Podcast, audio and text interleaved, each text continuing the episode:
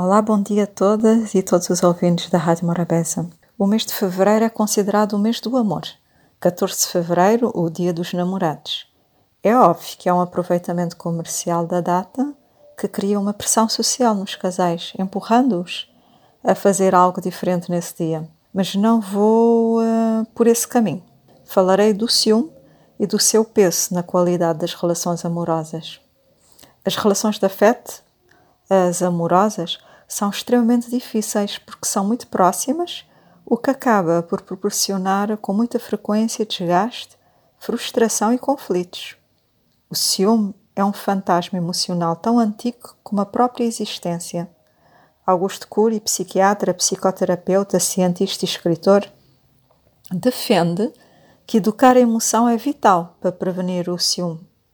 Há pessoas atormentadas por relacionamentos ciumentos Há outras que vangloriam-se de ter parceiros ou parceiras ciumentas porque acham que é sinal que são muito amadas por essas pessoas. Nenhum ciúme é saudável. Existe um ciúme aceitável, suportável, mas nenhum é saudável, principalmente se implica controlar o outro. O amor é um terreno tramado e complexo, e uma pessoa inteligente noutras áreas pode ser inábil no campo amoroso, porque não requer, porque no campo amoroso requer um tipo de inteligência diferente. O ciúme tem tanto de complexo como de ilógico. Muitas vezes, um dos grandes problemas é o ser humano agir como se fosse proprietário de outros seres humanos.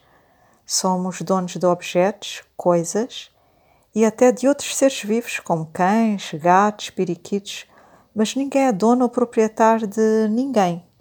O amor saudável pede atenção, mas não controla. Solicita carinho, mas não asfixia, não prende. O ciúme, como um medo de perda, necessidade de controle, exigências, cobranças, é um desvio doentio. O ciúme doentio é um defeito de formação da personalidade, principalmente do eu, enquanto gestor da mente humana.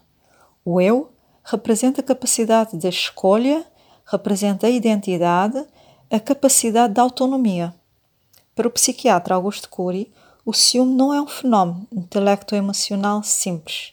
Quem sofre de ciúme intenso funde mundos, o seu e o da pessoa amada. Eu sou o outro. Perdê-lo é perder-me. Dividi-lo é fragmentar-me. É uma tese socioemocional doentia. Ninguém deve relacionar-se com outra pessoa para ser feliz, mas sim para ser mais feliz. Uma pessoa mal resolvida não resolverá a sua infelicidade relacionando-se amorosamente com outra pessoa. O ciúme é uma necessidade neurótica de controlar o outro, tornando-se tirânico e tóxico o ciúme é uma necessidade neurótica e egocêntrica de não dividir sentimentos, experiências. Perde-se emocionalmente e até fisicamente a pessoa amada com pressões, controles e invasão da privacidade. Essa ideia de sermos dois em um, que é muito romantizada, é uma treta perigosa. Num relacionamento, a pessoa nunca deve perder a sua individualidade, a sua privacidade o seu espaço pessoal e particular.